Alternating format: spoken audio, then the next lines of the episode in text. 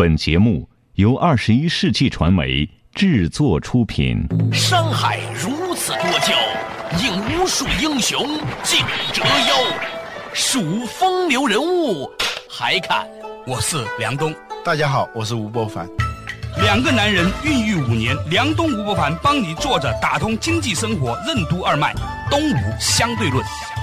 好戏马上开场。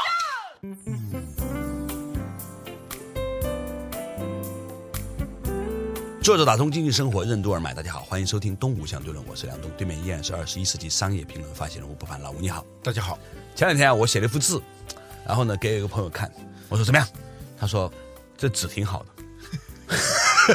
我又问他，你看我这个何氏惊慌写怎么样？他说这墨不错，我就不再问了。我相信呢，他用他的一种特殊的留白的方式，表达了对我写这幅字的这个看法。我很高兴的把它裱了起来，起码这个纸不错，这墨不错。张艺谋有一回拍了个电影啊，搞首映式，他请了他挺在乎的几个人来看那个电影。看完以后，电影一结束，他自然就把脸就朝一个评论家，嗯，其实望去啊，望去，其实是期待一个肯定的意见嘛，是吧？就是只要你一个眼神肯定，我的爱就有意义。对结果那个人说了一句：“何群来了没有？”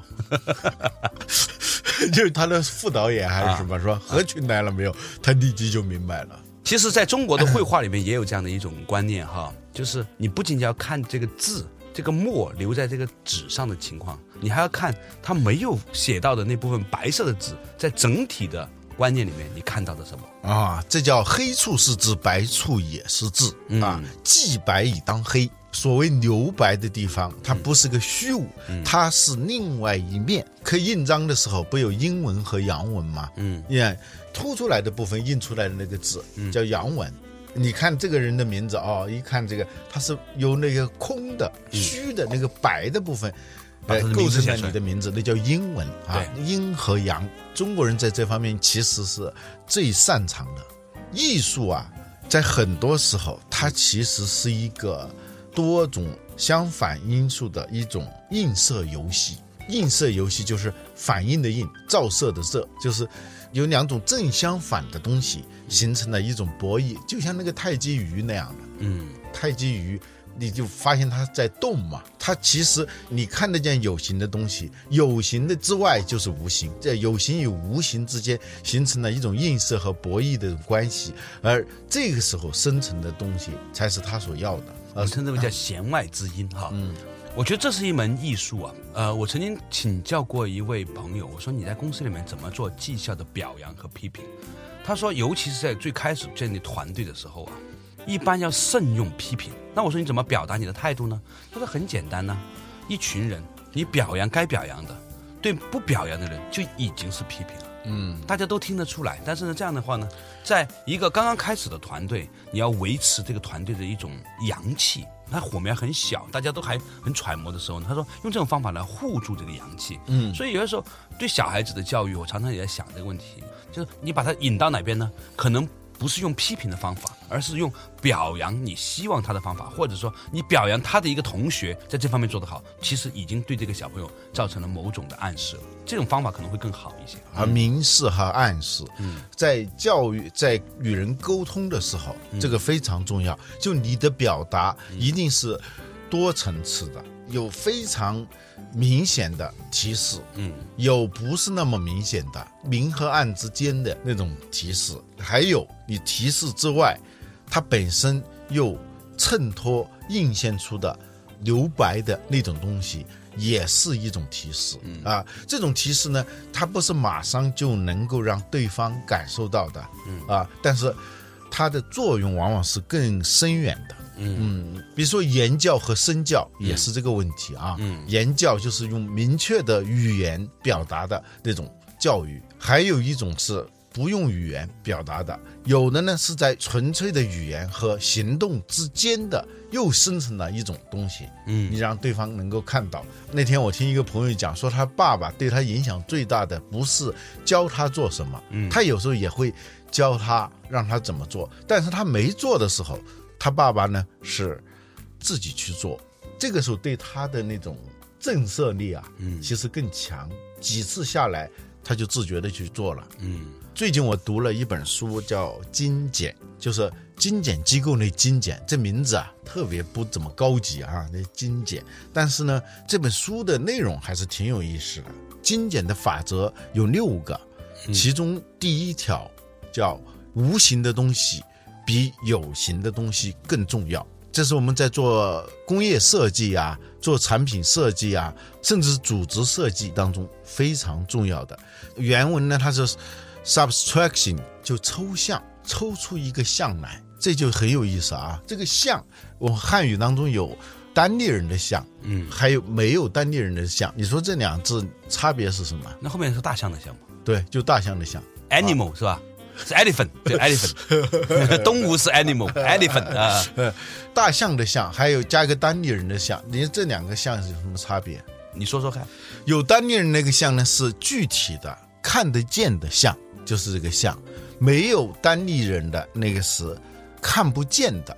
比如说啊，夜观天象啊，古人说的啊，嗯，夜观天象不是说他抬起头来数星星，那不叫夜观天象，咪咪躺在妈妈的怀里，他是要在众多的这个星星当中，这个星辰当中看出一个格局。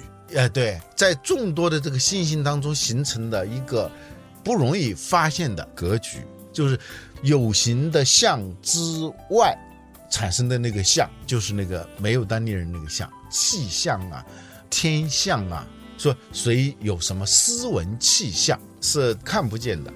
抽象呢，就是从众多有形的当中抽出一个看不见的象来，嗯，那才叫就是象外之象，那就是那个没有单立人那个象。呃，不容易。这个我相信呢，不光是我，呃那个玉很多朋友我们都听晕了，嗯但是没关系。玉我们也讲过玉嘛，嗯就是这个河南的那个玉啊，嗯，豫剧的豫啊对。啊，玉它其实它是这陈鲁豫的豫，大家知道了，大家就知道了。对 那个玉呢，它其实是先要看出一个象来，就是从有形的这些东西当中看出一个不容易发现的那个象一种来状态啊，啊，然后给出一个预测，它本来是指这个意思，玉啊啊，就是河南的这个豫原来这么理解。对对，因为河南那个地方它是中国古代的观象的一个中心嘛，哦，对，这好多的天文台都在中州嘛，它是在中州那个地方。哦，长知识。好了，稍事休息一下，马上继续回来。作者打通经济生活任督二脉。今天我们聊的话题呢，是如何借有有形的部分去呈现无形的部分。好的设计为什么一定会超越有形的局限，达到无形的境界？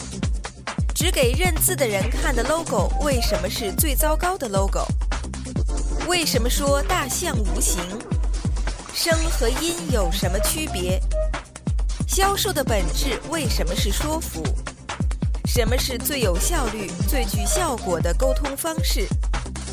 欢迎收听《东吴相对论》，本期话题：留白式管理。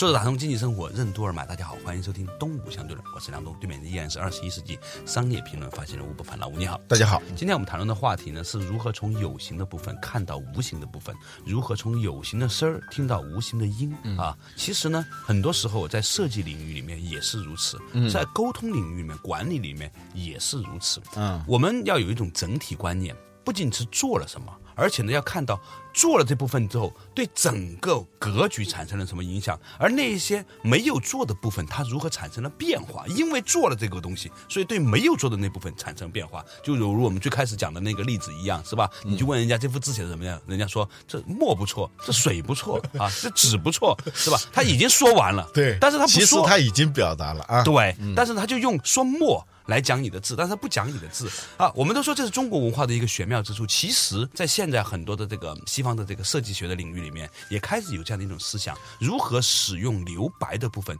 创造有意义的形象。就好的设计，它一定是超越有形的东西，实现某种无形的东西。你达不到无形的那个状态的东西，那都是糟糕的设计。我们这不是电视啊，这只能这样说了。大家不妨看一看，就在网上查一查联邦快递的那个 logo，FedEx 哎，这几个字。这个字呢，据说当年花了很高的价钱，最后确定了这个设计，非常的妙。妙在哪儿呢？妙在就是小孩儿和不认识字的人，嗯，一眼就看出里头的有个关键的东西。嗯，好的 logo 啊，就是不认字的人都知道它是什么意思，嗯，那才是最好的。嗯，最糟糕的 logo 呢，就是只给认字儿的人看的，嗯，那是最糟糕的 logo，是吧？它有点像象形文字，象形文字，你知道什么叫象，什么叫形啊？就是大象无形，有这个说法吧？就是说，形要实现的是一个象，而真正的象，它甚至是没有形的。当然了，大音牺牲大象无形大大音呢牺牲啊，声呢是物理的，就我们听见一个声音，你的耳朵能听得见，哎，耳朵能听得见，一拍一桌子，你就能听见一个声音。嗯，但是听见一个声。对你只能听见一个声，但是呢，其实你也能听见一个音啊。比如说，我们说听话听音啊，嗯，不能说听话听声，你听声那言外之音。对，这个音呢，就是某种意味的东西，意味深长那个意味，意嘛，意味的意之音啊，意味的意就是一个音下面一个心，就是心上之音，就是叫意。我们说这个事情没意思，意思不大，就是说它除了这个有形的东西之外，它无形的东西很少。好酒、好茶、好烟，什么东西它其实都包含这两个成分在里头，就是显性的和隐性的东西。嗯，这就是形和象的关系。大象无形，大音希声，大巧若拙哈，大智若愚等等。通过一个有形的东西来实现一个无形的东西。这个联邦快递的这个 logo 啊，之所以值钱，据说最后是五百万美元的设计费。其实很简单的，照你说就这 F E D E X 是吧？就这几个字母，关键你这个字母怎么来排列，能够让这个 logo 跟这个公司的属性。跟这个公司所代表的业务方向，它所追求的客户价值等等是紧密关联的。他做到了这一点，不妨大家看看这个 logo 里头的在 E 和 X 之间有一个空白，这个空白就是一个箭头，非常明显的一个白色的箭头。但是我们认字儿的人一般都不容易看出来，小孩一眼就看见那是个箭头，一个表示飞速往前的那么一个箭头。它值钱就值钱在这个地方。从这个例子，我们也能感受到无形的东西，它的价值要远远大于有形的价值。嗯，所以，如果有心的朋友啊，大家可以呢拎出来过去的一段时间，东吴相对论啊所讨论的这个中国的互联网公司，你会发现有两个方法，一个是你看我们讨论过什么公司，另外一方面你可以调查一下有哪一些公司我们讨论的很少或者不怎么讨论的公司。它就已经说明了更多的问题。你不要光是听我们讨论了什么，你要听我们没讨论什么，这也很能说明问题。对对，我记得你讲过一个城市的格调啊，对，你在杭州的时候说这个城市上空弥漫的那种东西，嗯，这个弥漫的东西其实你是看不见的，但是你知道，对。你感受得到，对，因为它和你的心里面的某一种的感受是相应的。在中国古典的这个经典里面，有一篇文章叫《阴符经》，两百多个字，就是一个经文。它是明正的讲音符的时候呢，南怀瑾南老啊是这样讲的。他说啊，符就是我们知道以前古代的时候啊，你给人一个东西叫符嘛，就把一个木头哎，掰断了个东西，我们在以前节目里讲到过符和器这两个东西，一个叫符，就竹子做的。郭沫若写过一个话剧叫《虎符》，就是在边疆打仗的军队，朝廷要派人给一个命令，或者要把他调回来，或者让他改变这个战略。那怎么来确认你是朝廷来的呢？就是一个虎的形状，但是呢，它是两半，分成两半，呃，一半呢你带走，另一半呢朝廷留着。有什么命令的时候，派人带着那一半呢见面，一旦对上了，符合，符合的意思就是用这个符合上了，叫符合，这表明这是朝廷来的，这就是符。阴符呢就是阴阳的阴啊，符就是符号的符符合合的符，对。啊，这跟我们刚才说的那个看不见的东西，阴呢就是暗处悄悄的你看不见的那个东西，它它也在发生作用。也在发生甚至作用用。更大。比如说，你看得见一个钥匙，这上面有很多的齿儿，是吧？嗯，但是，当你看见这个钥匙的时候，你第一个想到的是，在这个世界上还有另外一个铁疙瘩里面有一个空的地方，正好和这个齿儿呢是反着来的。嗯那个空间呢正好容纳了这个齿儿。如果没有那个空间容纳这个齿儿，这个钥匙是没用的对，老说这个打开心灵的钥匙，啊。你那个钥匙，你一定是对它的那个空出来的那一部分有一个深刻的感知，你才可能打得开。我们有时候就有些人啊，特别爱说服人家，特别雄辩家的口才去说服人家，但是呢，他不知道人家真的想要什么东西。嗯，那个看不见的那个图形啊，他不知道，所以呢，就相当于一个人啊，就拿着一大串钥匙，嗯，拼命的就在往里头呃捅，哎、要拧啊拧啊，要拧不开的。父母跟孩子，领导跟下属，当然了，也是下属跟领导都存在着这么一个音符这样一个关系。你要对他的那个需求潜在的，但是呢又是个无形的东西，你要有充分的想象。如果没有这种想象的话，很难说服对方的。销售的本质就是说服，这个就是价值的呈现。你一定要清楚。对方的需求是什么？就像说一把钥匙的价值就在于它跟锁孔里头空着的那个地方是符合的。这个呢，在管理上是非常重要的。就是说，改变一个公司的格局的时候啊，嗯，有的人呢，尤其是那些大的咨询公司啊，就很习惯于设计出一套系统、制度、激励机制，什么领导力的什么季度培训等等这一套东西，然后用这个东西去改造一个公司去。但是呢，他不知道这个公司本来是什么样的本里面的本来是什么样子 他是根本不在乎的，因为他们觉得他们在做一把万能钥匙，是可以跟零零七一样到哪儿都管用的。事实上，这种万能钥匙是不存在的。史蒂芬·科维说，门不能够从外头撞开的，尤其是人跟人沟通的时候，它只能从内部打开。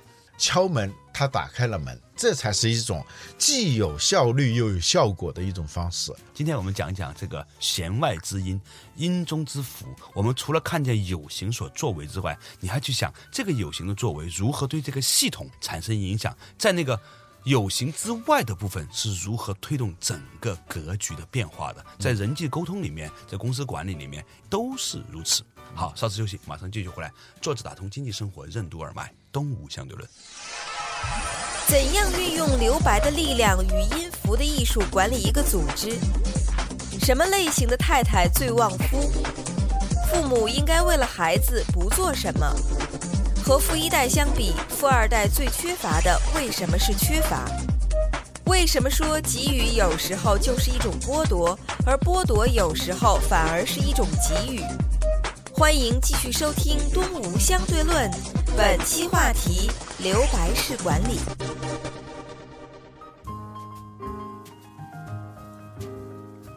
作者打通经济生活任督二脉，大家好，欢迎收听东吴相对论，我是梁东，对面的依然是二十一世纪商业评论发行人吴伯凡，老吴你好。大家好，今天呢，我们讨论的这个话题呢，就是跟这个音符有关，阴阳的阴，符合的符。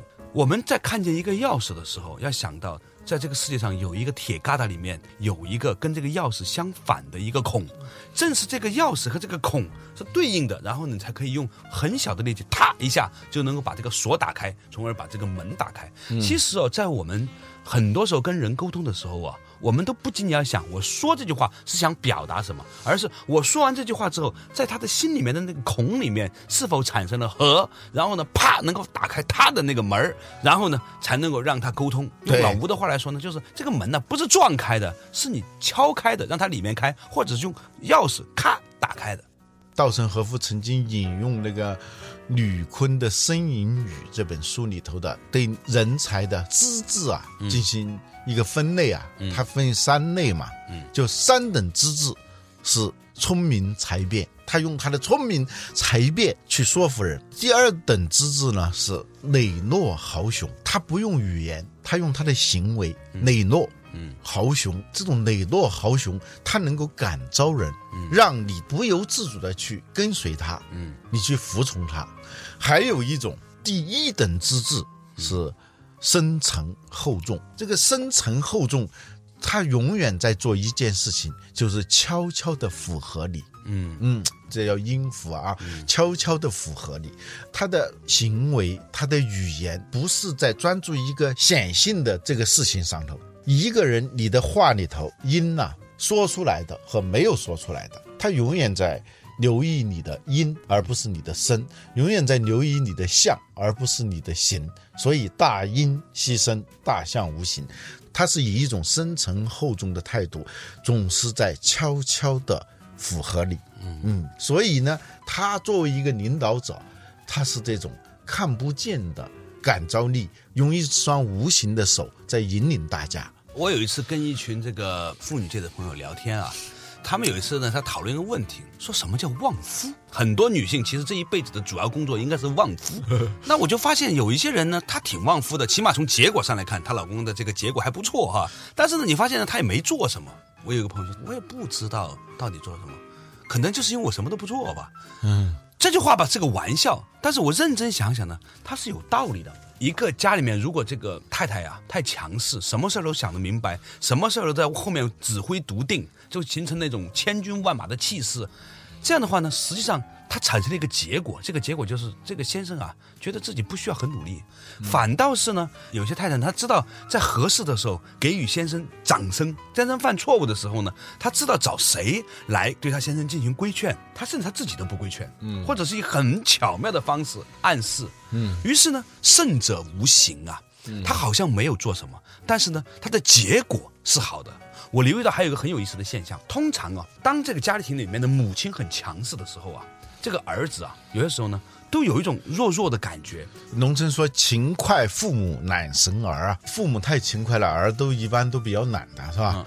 父母老是在想我为孩子做了什么，很少去想我为孩子不做什么，很少有人这么想的。从而令他可以做点什么。，对，我特别爱看各种动物世界的那种纪录片啊。我看那个小鹿啊，出生的时候啊，生完以后，那个小鹿啊，它都能够站住的，嗯，很少有站不住，站不住就完了，它也不会去扶它的啊。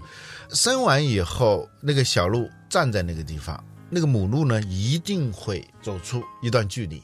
就是这个小鹿，它生下来，它有一个本能，它想吃奶嘛，嗯，但是它不能说站在这个地方就让它吃奶，对，它一定走开一段距离，让那个小鹿走过去。如果真走不过去的，就算了，就也不给它奶吃了。它也没法活下来。它是一个自然淘汰的，它不会停在那地方给它奶吃的。连动物都懂不做什么和做什么之间的这个关系啊，这种阴阳映射的这种关系。还有呢，就是有一种鸟在北极地区啊，它不能够在平地上孵化这个鸟。为什么呢？因为北极狐就会把这蛋都给吃了，所以呢，它就只能到那个悬崖上去孵化。这个北极狐爬不上去，但孵化以后有一个问题，就是它的小鸟出生的时候都是没有羽毛的嘛，羽和毛还不一样啊，长出绒毛，然后再长出这个硬毛呃硬的这个毛，最后翅膀硬了嘛，才能够飞嘛，要不然它就飞不起来。这就有个问题，就是这个觅食呢，它一定要在水里头去吃那个小鱼去。对，那母鸟呢，它不会捉那个鱼来给它们吃，到一定时候，那个母鸟就飞到这个地面上，小鸟就要跟着它下来。这个下来的过程当中，有的，比如说这有八只鸟，最后能活下来的只有四只鸟，其他摔死了是吧？都摔死了。但是这个它是一个自然选择，只有这种翅膀还没有长好的情况下，它能够保持平衡的，才能够在那种非常凶险的环境能够生存下来，要不然它是活不了的。就母亲她不做什么，她就最后让这个物种变得一直是很优秀的。对，嗯所以前两天有一个创二代的一个班儿，我跟大家分享的一个核心的观念就是：你们知不知道你们很有钱，你们父母都给了你们很多，甚至很多人都上市公司的孩子哈。我说你们知不知道，对于你们来说，你们最缺乏的是什么？你们最缺乏缺乏，嗯，因为他们从小什么都有，甚至就等着你长大之后就交班给你了。那么这个时候呢，你就没有一种想要自己从内在的发展出来的一种愿望和一种能力。这个东西实际上就是说，我们给的时候，其实也没有给了一个更重要的东西。就我们做父母的给予其实有时候是一个剥夺剥夺啊剥夺有有时候是给予是一种给予啊在在这个财富传承的过程当中，这个问题非常重要。就父母啊，富一代可以把什么都可以传给富二代，嗯啊，财产那很容易啊，签个字，写张支票就可以了。但是呢，这里头有什么东西是传不过去的？他把所有东西都可以给你，房子、车子、钱啊，什么，甚至帮你去物色一个很好的一个媳妇儿都可以。但是他有一样东西是他无论如何给不了你的，就是他当年创业的时候的那种匮乏匮乏感，那种饥饿感。这种东西是富二代先天不足的东西。对，就是说呀，要想小儿安呐，三分饥与寒呐。嗯，你给他这种匮乏，给他一种冷的感觉，让他可以有长出免疫力，经常让他保持一种饥饿感，让他自己去找食吃，而不是天天追在后面喂他吃饭。这件事情本身是非常重要的一种生存的智慧。我们和大家今天讨论的话题就是：当你在给的时候，你要知道你没有给什么意味着什么；当你没有给的时候，你也要知道你这个没有给也是一种。给予我们看见了事情的阳面，看得见的一部分，但是同时你还要从一个整体的大格局里面看见，因为出现了这一个给予的部分，而对于那一部分其他的部分造成的影响，而那些其他的部分将会以什么样的无形的方式推动世界的变化和改变呢？那种隐隐当中的改变，其实可能是更有力量的一种改变。无论是在人际沟通、管理还是子女教育当中，我们都要常常的学会使用。事物的另一面，看不见的那一面，我们要学会用空，用看不见那部分空来推动这个世界的变化。好了，感谢大家收听今天的东吴相对论，我们下一期同一时间再见。